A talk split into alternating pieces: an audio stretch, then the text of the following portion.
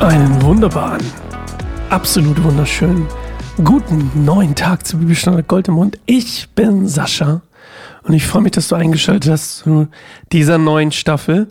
Wir sind angekommen bei Psalm 32, neue Folge, neues Glück. Und heute lesen wir etwas, was vielleicht nicht direkt so zum Vorschein kommt. Also, ich sag's dir deswegen schon mal vorher, bevor wir jetzt gleich eine Zeit der Stille haben wollen, eine Zeit der Besinnlichkeit, Besinnung, Besinnlichkeit. Ähm, das klingt ziemlich romantisch. Ähm, übrigens, äh, man kann, ich, also man, manchmal wird ja auch mein Horizont erweitert. Und, ähm, also oft wird mein Horizont erweitert, würde ich damit sagen. Ähm, und man kann auch eine romantische Beziehung mit Gott haben. Hab, hat mir letztens jemand erzählt. Habe ich noch nicht so erlebt.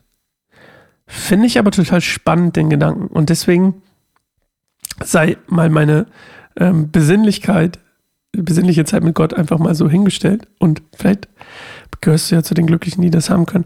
Ja, auf jeden Fall geht es hier darum, um, also hier geht es um eine Sünde, die David begangen hat. Und zwar die Sünde des Ehebruchs und des Mordes. Und Du kennst die Geschichte vielleicht, wahrscheinlich, mit Bethseba und Uria.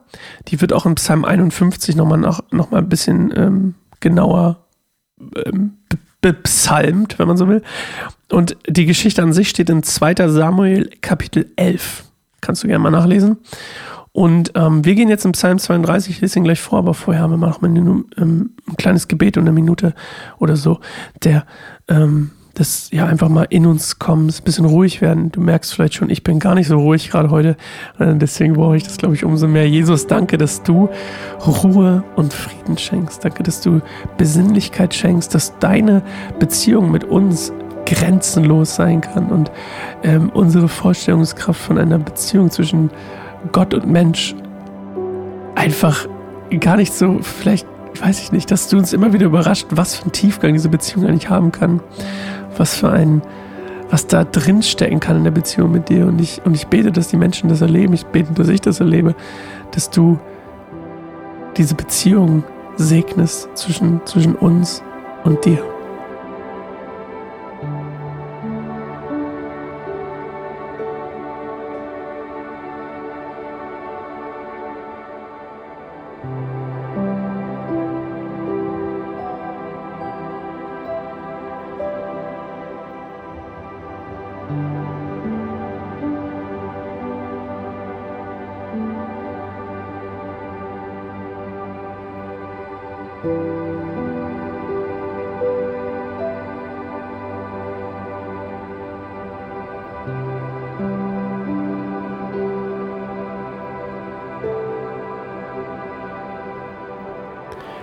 Psalm 32.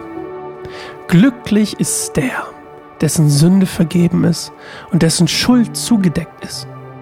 Glücklich ist der, dem der Herr die Sünden nicht anrechnet und der ein vorbildliches Leben führt. Als ich mich weigerte, meine Schuld zu bekennen, war ich schwach und elend, dass ich den ganzen Tag nur noch stöhnte und jammerte.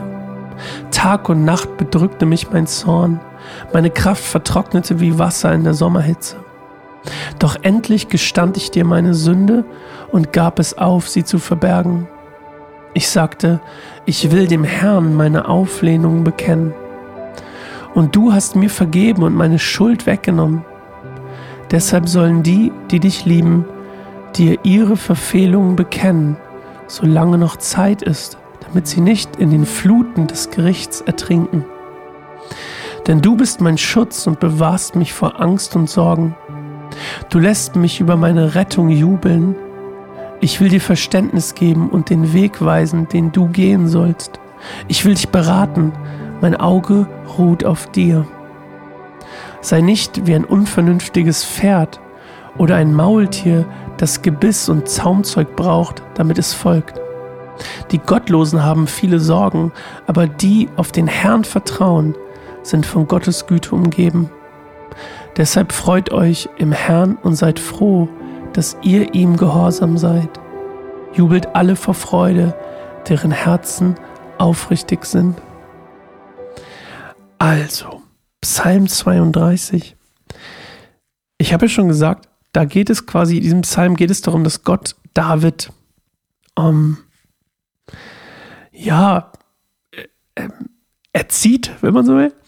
Also David, wenn man die, wenn du die Geschichte gelesen hast, 2. Samuel 11, die Geschichte mit Bethseba und Uriah und David pro, pro, pro Versuch, sagen wir mal so, er probiert es ja, das zu verschleiern, indem er dann Uriah quasi umbringt. Das ist dann die nächste Sünde. Aus der, aus der Sünde folgt die Sünde. Daran übrigens ein schönes Beispiel für ein, ein tolles Schneeballsystem, in dem man sich verfangen kann.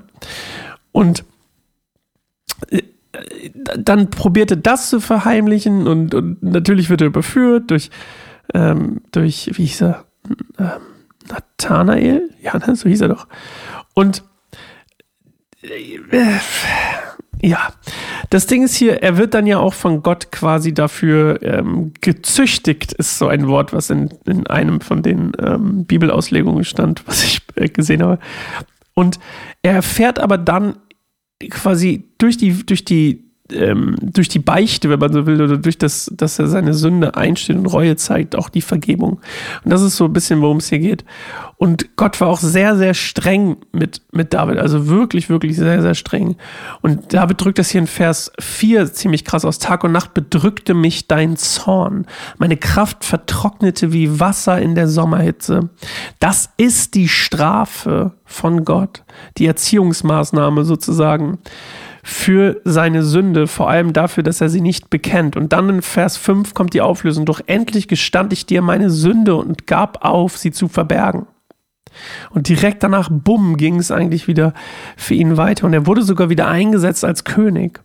Also es war eine sehr, sehr intensive, krasse Phase ähm, des Unheils, das auf ihm lag, weil er eben seine, seine Schuld nicht bekannt hatte und das quasi die Bedingung ist für die Vergebung der Schuld.